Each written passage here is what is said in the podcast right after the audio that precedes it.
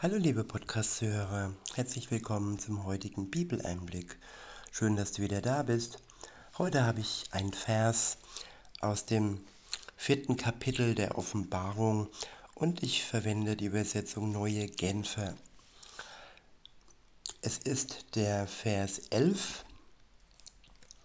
und dort heißt es, Würdig bist du, Herr, unser Gott, Ruhm und Ehre zu empfangen und für deine Macht gepriesen zu werden. Denn du bist der Schöpfer aller Dinge. Nach deinem Willen wurde alles ins Dasein gerufen und erschaffen. Ich wiederhole, würdig bist du, Herr, unser Gott, Ruhm und Ehre zu empfangen und für deine Macht gepriesen zu werden denn du bist der Schöpfer aller Dinge. Nach deinem Willen wurde alles ins Dasein gerufen und erschaffen.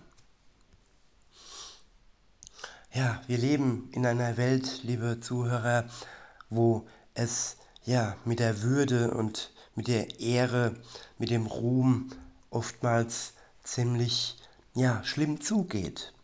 Diese Begriffe werden missbraucht es gibt die sogenannten Ehrenattacken, die sogenannten Ehrenmorde, die sogenannte Familienehre, die wieder hergestellt werden muss. Wer auch immer das ähm, ja, sagt, auf jeden Fall nicht der Gott der Bibel. Denn wenn, man, wenn wir uns anschauen, wie Jesus hier gelebt hat, er hat auf seinen Ruhm und auf seine Ehre verzichtet. Er ging ganz tief hinunter. Er ging bis in den Tod für uns. Er starb für alle Menschen, für die Schuld der Menschheit. Und er hat sozusagen ja auf seinen Ruhm und auf seine Ehre komplett verzichtet, damit wir ja diesen Ruhm durch ihn bekommen. Aber es geht nicht darum, dass wir uns da verteidigen müssen, so, viel, so wie viele es tun und irgendeine Familienehre wiederherstellen müssen. Das sind fehlgeleitete ja, Gedanken, Traditionen und teilweise auch verwoben mit, ja, mit Religionen, die einfach nur in den Abgrund führen wenn wir uns wirklich klar machen, dass alleine Gott der ist, der ja würdig ist und dem die Ehre gehört, dem der Ruhm gehört, weil er seinen Sohn, den Sohn Gottes, für uns in den Tod geschickt hat und er tat es freiwillig. Jesus hat gerungen im Garten Gethsemane, sein, sein Menschsein, ja, das kam hervor. Er hat Blut geschwitzt. Er hat sogar, ja, diese Bitte ausgesprochen, ja, Vater, wenn es nach deinem Willen ist, dann lass diesen Kelch an mir vorübergehen. Und damit meinte er ja den Tod am Kreuz, den schrecklichen, grausamen Tod am Kreuz, den er für die Menschheit erlitten hat. Und insofern können wir alle Jesus dafür preisen, für die Macht Gottes. Gott hat ihn wieder herausgeholt aus dem Grab. Der Tod ist besiegt, der Stachel und der Teufel ist somit auch besiegt. Und im, im letzten Teil des Verses heißt es, denn du bist der Schöpfer aller Dinge. Nach deinem Willen wurde alles ins Dasein gerufen und erschaffen. Ja, aller Dinge. Das ist vielleicht ein bisschen mit Dinge ist nicht nur sind nicht nur die Dinge gemeint, nein, mit Dinge, man könnte auch sagen, er ist der Schöpfer alles Lebens und aller Dinge, ja. Und wir als Menschen sind auch seine Geschöpfe. Er hat uns erschaffen.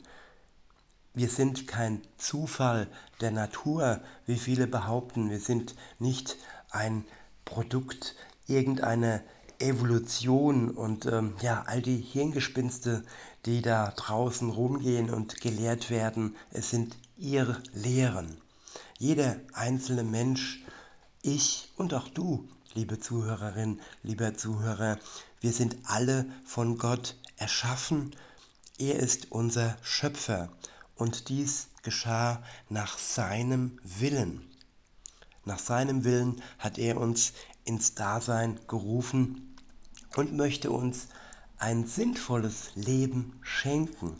Nicht wie viele Menschen ja ein sinnloses Dasein führen, einer sogenannten Arbeit nachgehen, die ja weder ihnen noch anderen hilft. Nein, Gott möchte uns einen Sinn geben im Leben, ganz nach unseren Gaben. Und ja, unsere Gaben, die können wir herausfinden. Wir werden beschenkt mit den Geistesgaben Gottes, wenn wir zum Glauben kommen. Und er hat uns auch von Geburt an schon ja mit Begabungen beschenkt. Der eine kann gut singen, der andere kann gut ähm, ja, mit Zahlen umgehen. Und ja, das sind die menschlichen Gaben sozusagen. Dann gibt es aber noch die geistlichen Gaben, die Gabe des Gebets, die Gabe des Glaubens, dass bestimmte Menschen einen besonders großen Glauben haben, mehr wie andere. Aber dennoch, jeder bekommt den Glauben geschenkt.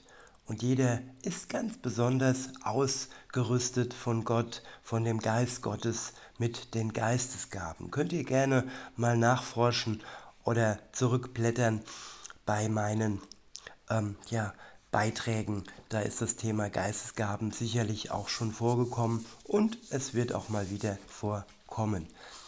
In diesem Sinne, liebe Zuhörer, wünsche ich euch noch einen schönen Tag und sage bis denne.